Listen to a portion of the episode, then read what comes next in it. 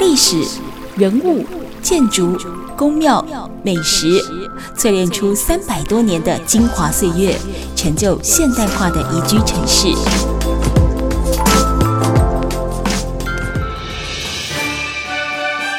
走进台中故事馆，处处有惊喜，句句有故事。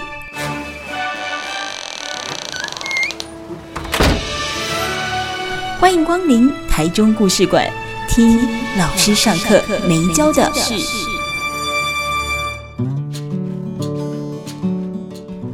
Super 九九点一大千电台台中故事馆，我是念慈，今天来跟大家分享什么样的故事呢？布袋戏哦，五位郎加醋逼哦，祖岁喊夸大喊，甚至还有收集的序号。那有一些人呢，可能。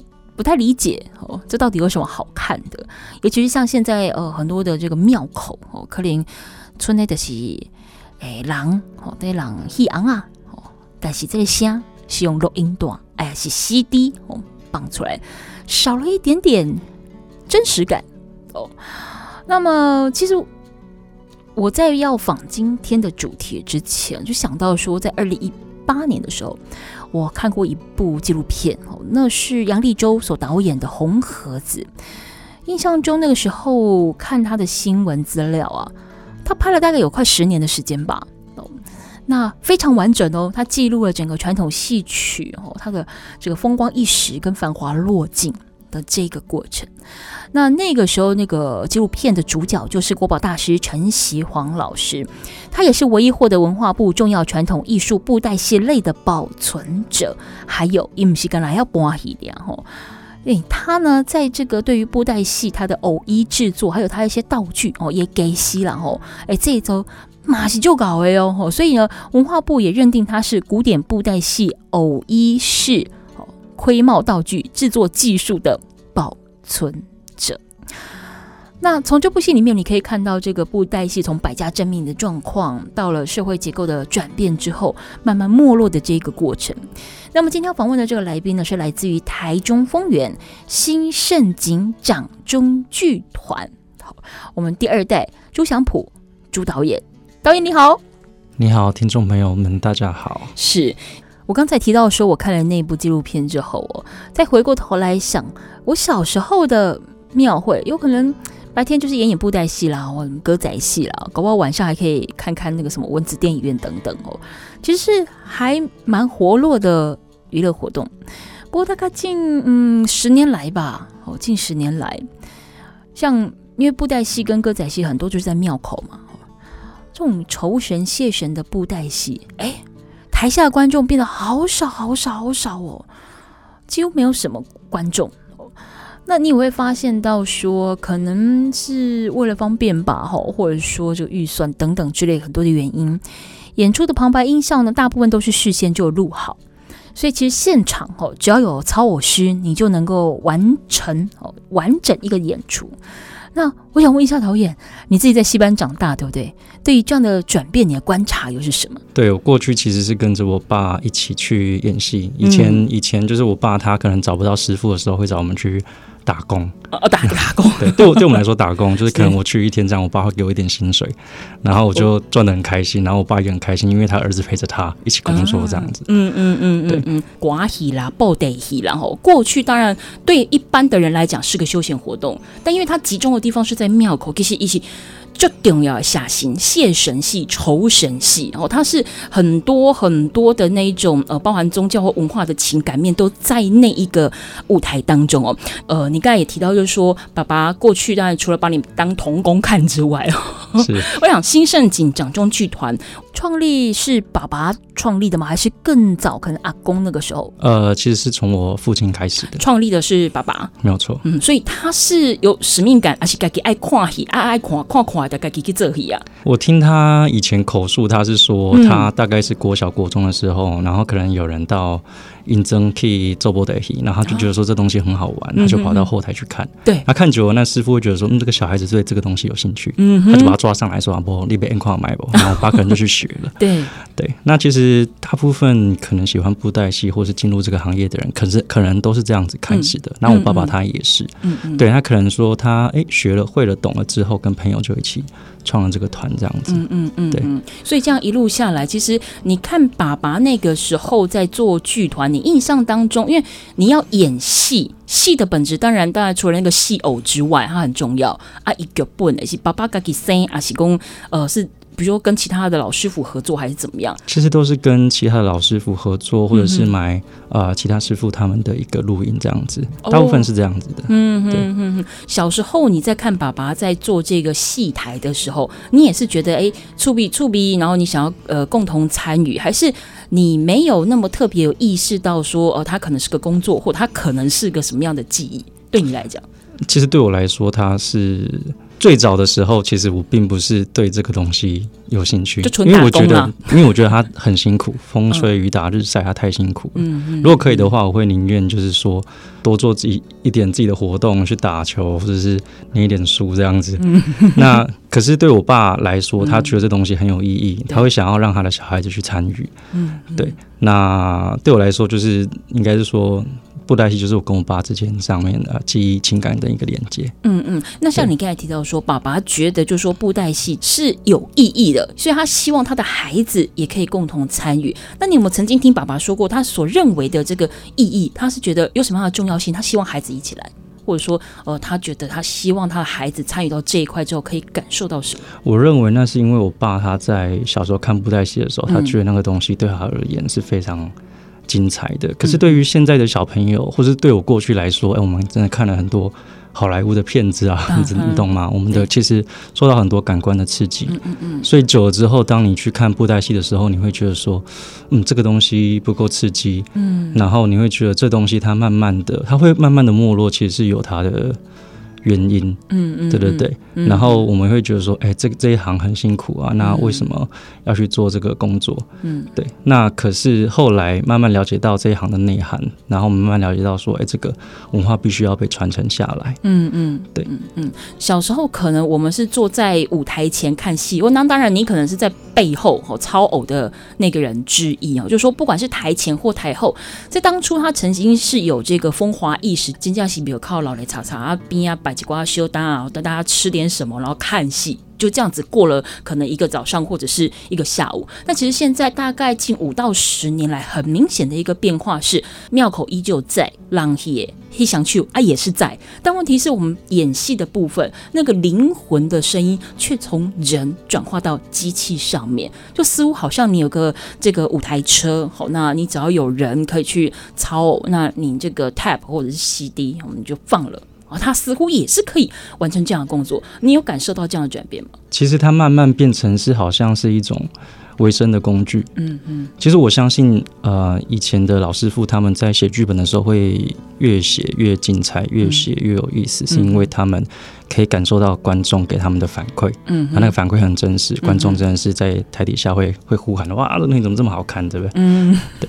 那可是后来观众少了，对，因为我们的应该说我们外在的这些呃影响，我们可能有手机啊，有电脑啊，对，电影啊，其实多了。那观众慢慢的他就不再去庙口看这个布袋戏，那当然我们的老师傅可能演的时候，他可能就没有那么多的成就感，嗯嗯，所以说应该是说这个文化才会慢慢的去没落。嗯嗯，本身你也是戏班的孩子，然后呢看着我们刚才讲说这个市场的转变，那你有没有曾经听过，比如说呃你们所合作写剧本的呃老师傅哦、呃，或者是说爸爸或者是自己戏班里面的一些前辈，他们对于这样的一个市场的转变，他们的感受到的这感觉是什么或冲击呢？对他们来说，现在其实大家都一样在。啊、呃，求新求变，嗯嗯，就是布袋戏它本来就是一直在市场上面不断变革的东西，嗯，对，它从最早的时候的像这种传统的戏偶，一直发展到金光戏，金光戏，因为金光戏为了让台底下观众看得更清楚嘛，嗯嗯、一直到电视的这个布袋戏偶，嗯，嗯，其实它一直都在求新求变，嗯嗯，对，所以我觉得到现在还是大家一样都在想办法吧，包括我们。嗯嗯嗯嗯，说到了想办法，我想，呃，像刚才朱导所提到的，就是随着这个时代的进步，那当然台下的观众，我可以取得的管道，或是我利用的方式越来越多了，然后越来越多元，也会刺激到这个表演者。那这个表演者不只是，呃，我想不只是布袋戏，可能包含歌仔戏，或者说我们现在可能在街头上面可以看得到的所谓的街头艺人，因为街戏也跟过去非常非常的呃不一样。那我想今天节目当中，我们访问到朱祥普主导，其实要来跟我们分享，当他从这个戏班的孩子一路看到自己家里面的戏团，甚至整个戏团的环境的改变的时候，除了说就有点感叹之外，当然也想要做一些呃创新，希望能够让呃这个呃自己家的戏团也好，或让这个文化可以持续下去也好，会让你有这种改变的动力，它的关键是什么？其实关键，嗯。应该是二零一五那一年呢，嗯、这个我爸他就是因为生病，嗯嗯，然后走了之后，我开始发现我们对于这件事情有责任。我跟我哥哥，嗯嗯，对，其实是因为这件事情，因为其实在我爸啊走之前，他跟我讲过一句话，他就说，嗯啊，你哥哥做武，啊你做文，啊你们看可不可以把这个东西给接，嗯，接下去？那其实我。当时已经有自己在呃外面的工作了，嗯，嗯对。那其实我对于那时候那个时候我是没有什么感觉的，然后一直到我爸爸嗯嗯离世之后，我才开始去思考这件事情，嗯嗯，对，然后。才跟我哥哥说，那我们要不要来试试看做这个光雕投影的布袋戏？嗯，事情是大概是这样子开始的。哎、嗯，朱导，我很好奇，你刚才提到就是说，爸爸其实还是对家里，就是对你们兄弟是有所期待的，希望你们可以把剧团的精神继续延续下去。自己本身接受到这样子的一个讯息，你自己当下的想法是热于接受，甚至你希望说能够再做出些什么？还是你知道，有些人做了家族事业，或从小看到大，好多事情跨过。我外惊，爸爸对你们的期待落到你身上的时候，你怎么看？其实我当时，我当时真的是对他会觉得说啊，这么辛苦，为什么要我回来 做这个工作？嗯，你懂吗？嗯、对，当当时我老实讲，我心里面是有一点排斥，嗯，对，有点排斥跟害怕，我再回来做这件事情。害怕是因为怕太苦，还是说不知道你要干嘛？老实讲，他真的。蛮苦的，对，做布袋戏真的很苦，而且我也不太确定，说我做这个东西，做做这一行可不可以养活我自己？嗯嗯，对，嗯，我我对我自己啦的目标一直是当一个导演，嗯哼，呃，当一个影片的导演。那其实我是到呃前几年，也就是二零一八，我们开始做这个光雕布袋戏的时候，我才知道原来原来我爸爸他也是导演，嗯，原来我做回来了。我爸爸的工作，因为我爸他晚上会在这个他我们家有个工厂，我爸他就是会会在那工厂里面，然后自己听录音带，他心里面在想说这东西他明天怎么表演，他要怎么做表现，嗯，你懂我意思吗？嗯嗯，所以说我后来才慢慢理解到，哎，其实这东西他就是导演啊，他就是导演的工作啊，嗯嗯嗯，所以我才开始对他。重新思考，重新去反省我以前对他的态度。嗯哼，对，其实是这样子。冥冥之中还是走回了父亲交棒给你的那一条道路，只是你一开始并不自知，甚至也不是那么想接受。对，因为他真的就是原本就是太像吃饭一样，你经常看到他。嗯，如果不是从另外一个观点对来看布袋戏的话，嗯哼，你会觉得这东西会让你觉得哇，好疲倦哦。可是。不是，如果你今天是从另外一个高度来看它，嗯嗯，对，你想要改变它、影响它，让它用另外一个样子呈现给观众看的时候，嗯嗯，那一种创作的呃意念，其实是跟我们在做电影的时候是一样的。嗯嗯，对。好，我们今天节目现场呢，访问到的是台中新盛景掌中剧团，我们第二代哦，朱祥普朱导演哦，要来跟我们分享呢，他所创立的，可以说前无古人哦，后可能会有来者，但至少目前在台湾是独一无二的光雕布袋戏。待会儿下个阶段回来，再一请朱导继续跟我们分享光雕布袋戏。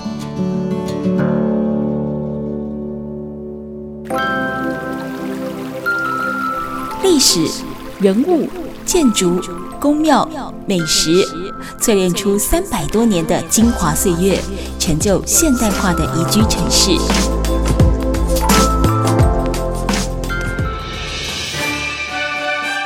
走进台中故事馆。处处有惊喜，句句有故事。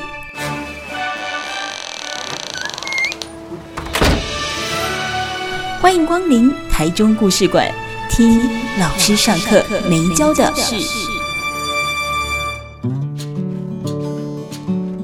台中故事馆，我是念慈，也欢迎大家可以上到脸书粉丝团哦，搜寻台中故事馆或者是大千电台念慈。那当然，先帮我按赞加分享哦。那每个礼拜呢的访问之前都会有一些文字的介绍，来跟大家分享这个礼拜要告诉你的故事。那么今天我们节目现场访问到就是台中新盛景掌中剧团的第二代朱祥普朱导演。好，那至于什么是光雕布袋戏，它的难度到底有多高哦？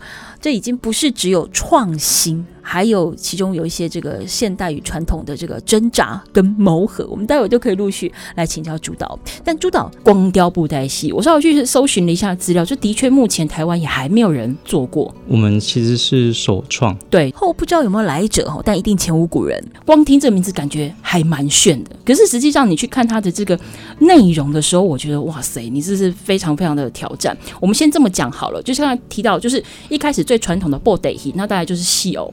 人生好，那可能还有一些锣鼓、北管等等哦，听听锵锵锵锵锵哦，结案好。接下来我们走到了有这个金光布袋戏，好，是那在比较近年一点点，霹雳布袋戏，视觉声光效果其实坦白说都还蛮震撼的，好，没有错。那周边什么的也都还蛮丰富的，嗯，但是走到您的这个光雕布袋戏，当初为什么会有这样子一个挑战？是因为布袋戏当然它的主体就是。戏偶，可是当你用光雕，用一个比较呃视觉刺激的影像跟戏偶做结合的时候，你不怕戏偶被吃掉吗？因为毕竟它其实是比较绚丽。这个其实就是要看你在设计的时候，嗯，你要怎么样让所有的影像对到最后还是要聚焦到啊戏偶身上，嗯，这个其实是需要经过设计跟思考的，对。爸爸离开了之后，那你后来自己也发现到说，嗯，其实自己好像也跟爸爸走的这条路还蛮接近了。那么接受了这个事实，并且打算要出发，跟哥哥说，哦，好，那不然我们来试试看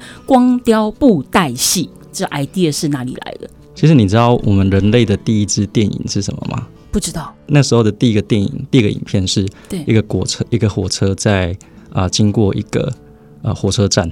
嗯哼。那对于当时的人来说，他看到这个画面，他会觉得说：“哇，怎么这么新奇？”嗯哼，因为那个东西对他们来讲是奇观。对，对于我们来说，我们想要去创造一个奇观，就是我们想要让观众朋友看到他所没有看过的东西。嗯哼，所以说，对我们来讲，把光雕跟布袋戏这两个东西结合在一起，它就是一个奇观。嗯哼，那它在某种程度上，它肯定可以引，就是可以引起很大关注。对，对我们是这样子来。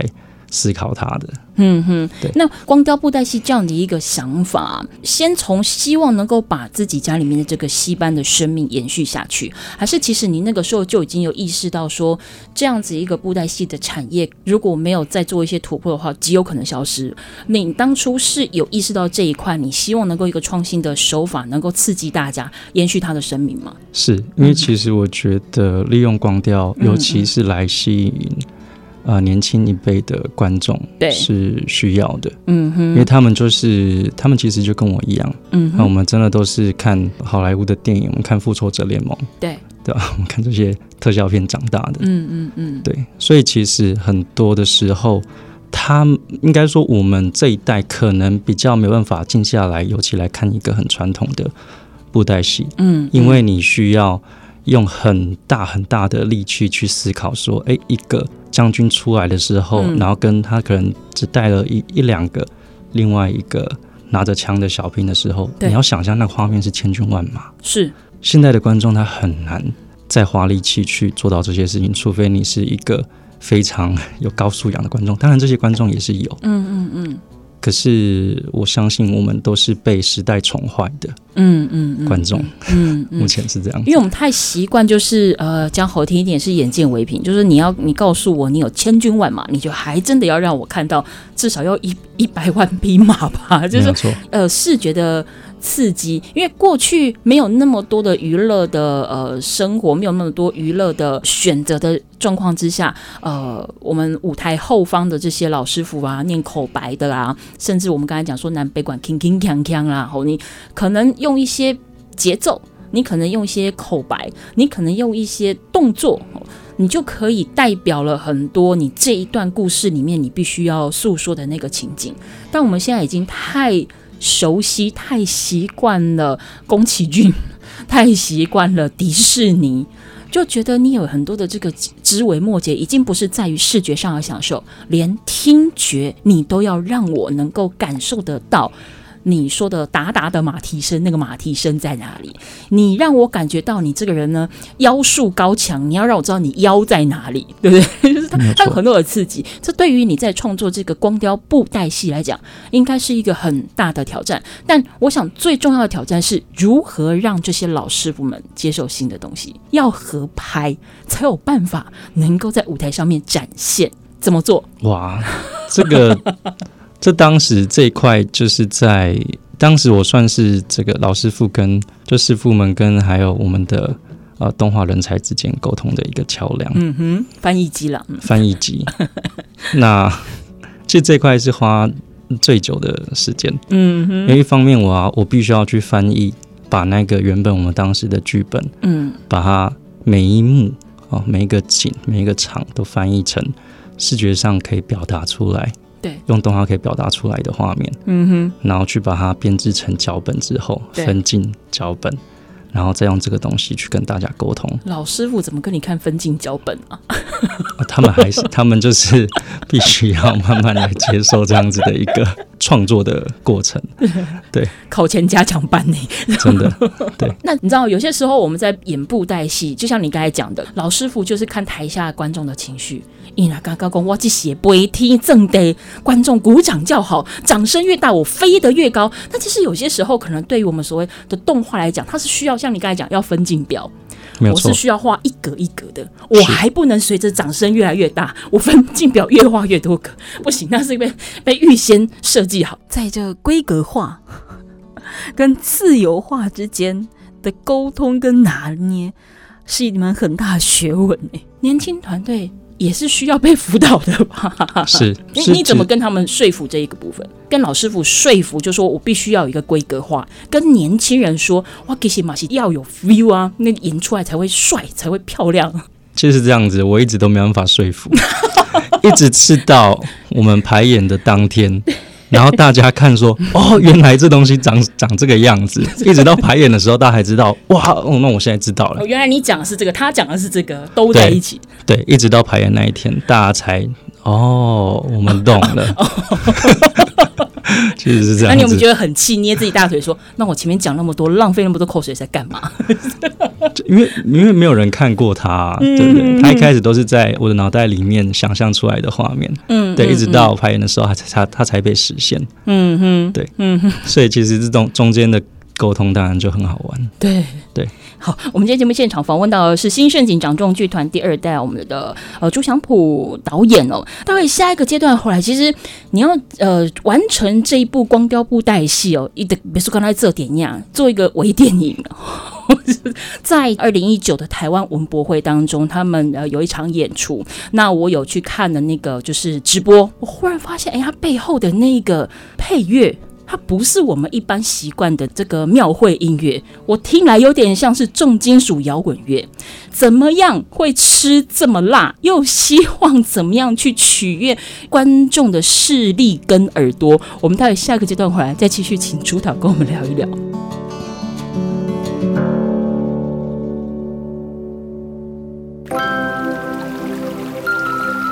历史、人物、建筑。宫庙、美食，淬炼出三百多年的精华岁月，成就现代化的宜居城市。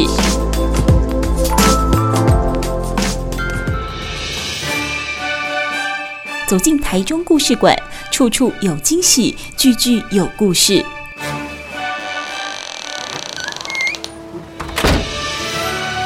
欢迎光临台中故事馆，听老师上课没教的事。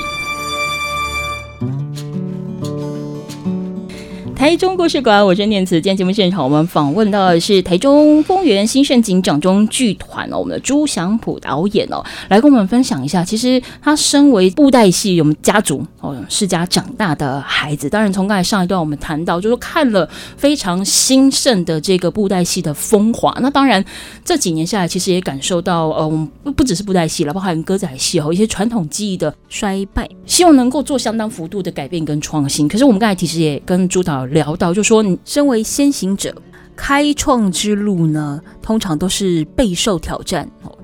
而且孤独的，我怎么样让传统文化与时俱进，但又不失本色？而且我们讲到光雕布袋戏，听众朋友们如果有印象，像就是包含这个屏东圣母教堂，他们每一年圣诞节那个光雕，是因为教堂它本身的颜色是纯白色，要在上面能够做很多的光影变化，它是必须要一个纯白色、没有杂质的一个背景，干净的背景，才能够让那些。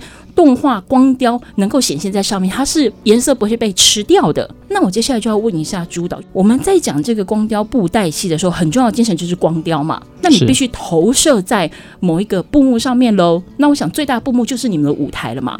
可是如果依照我刚刚的逻辑来讲的话，它必须要有一个纯净的背板，才能够让光雕投上去。但是你的庙会呢？庙会东西就老了，怎么可以放这种白色的背板呢？不是不是大红就大紫，谁谁让你放白的啊？像像一开始我跟我哥，我哥对于这件事情，他就说不可能拿这个想法，我怎么可能拿？他有排斥吗？他非常排斥，他说这个放白色的，人家怎么可能让人去做？对啊，你哪来的勇气啊？所以，我们当时的第一场表演是在台北的白昼之夜，那边是年轻人，大家就是百无禁忌、哦、，OK，我们做，对，嗯、哼哼对，其实是这样子开始的。那大家看到他，哎，这个表演是成功了之后，对，那我们真的才会呃有受到其他的呃可能宫庙的邀请。嗯哼，第一次在宫庙演出你们的光雕布袋戏的时候，长辈们的反应是什么？他们就是在这个光雕还没打上去的时候，对，就看到。一个白色的布景，老实说就是这样子。对，然后一直到这个哎，也是接近黄昏了，然后整个天色都暗下来了。对，打上去大家才理解，哇，那个龙怎么会动？嗯，其实是这样子。开始有在庙口做表演的时候，受排斥的程度高吗？呃，目前是还没有，因为基本上邀请我们到呃庙口去。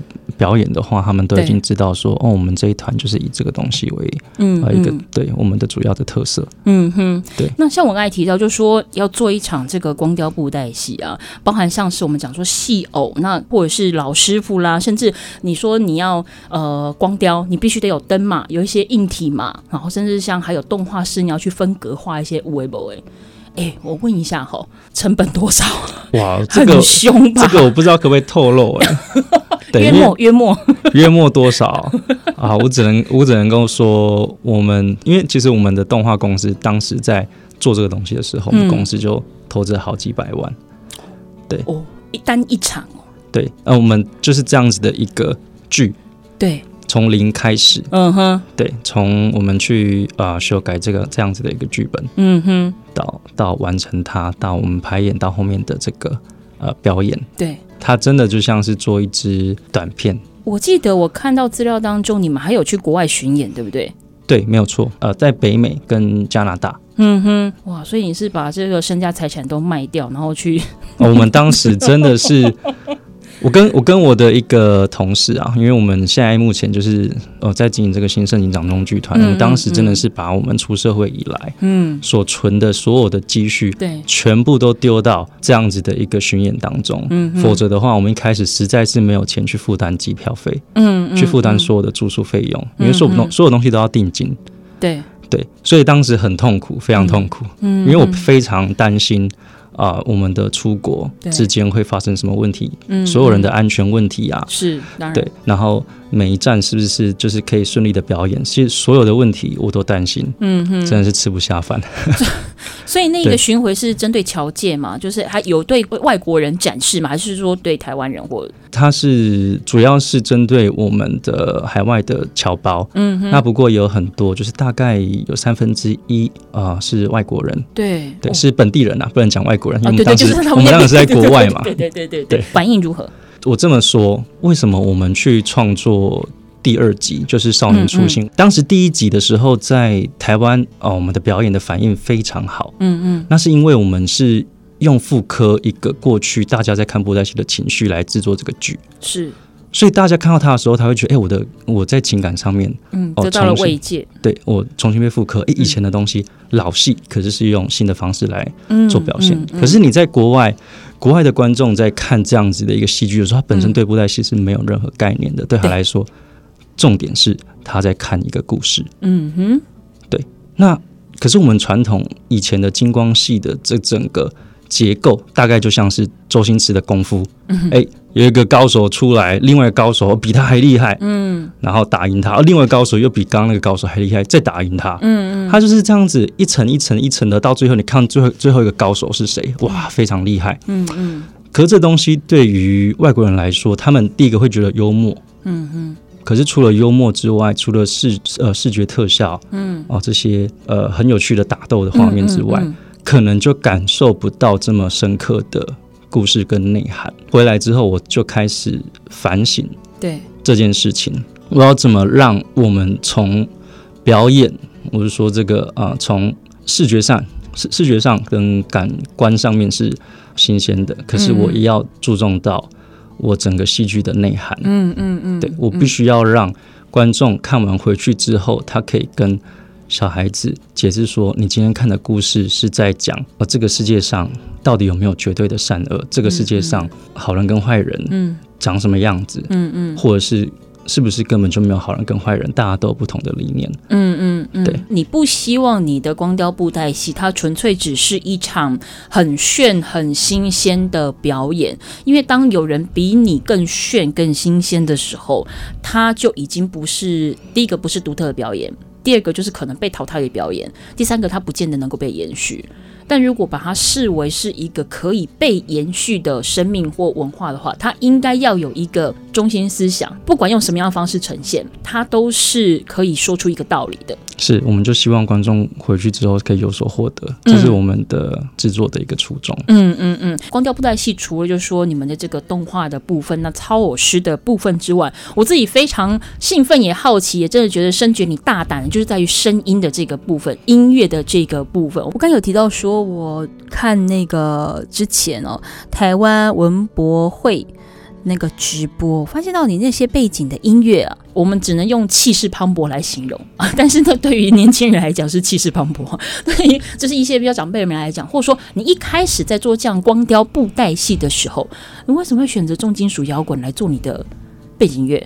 纯粹是为了让年轻人接受吗？其实有一部分是私心啊，因为我自己是这个血肉果汁机的 的歌迷，嗯、对，我是他的乐迷，所以说我其实一边在剪辑这样子的一个作品的时候，我会去听他们的音乐，嗯哼。然后其实我们一开始也尝试过说，哎，那我们可不可以用其他的呃音乐来替代？嗯哼。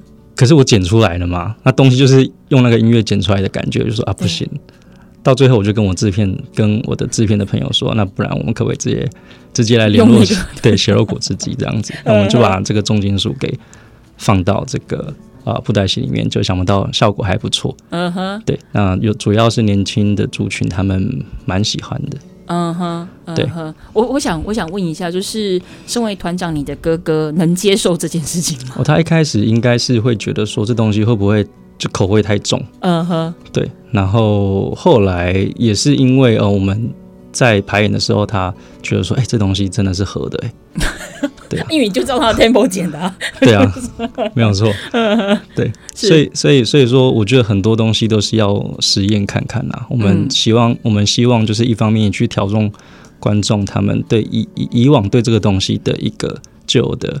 呃，观念，嗯嗯，对，希望他们可以接受新的东西，这样子，嗯嗯，是创新，也是创意哦，很有胆量，完全颠覆了我们过去在对于这个布袋戏的想象跟经验值哦。我们今天节目当中呢，访问到是来自于台中丰原新盛景掌中剧团的第二代哦，朱祥普朱导演。待会下个阶段回来再继续哦，来聊一聊关于他这个台湾首创的光雕布袋戏。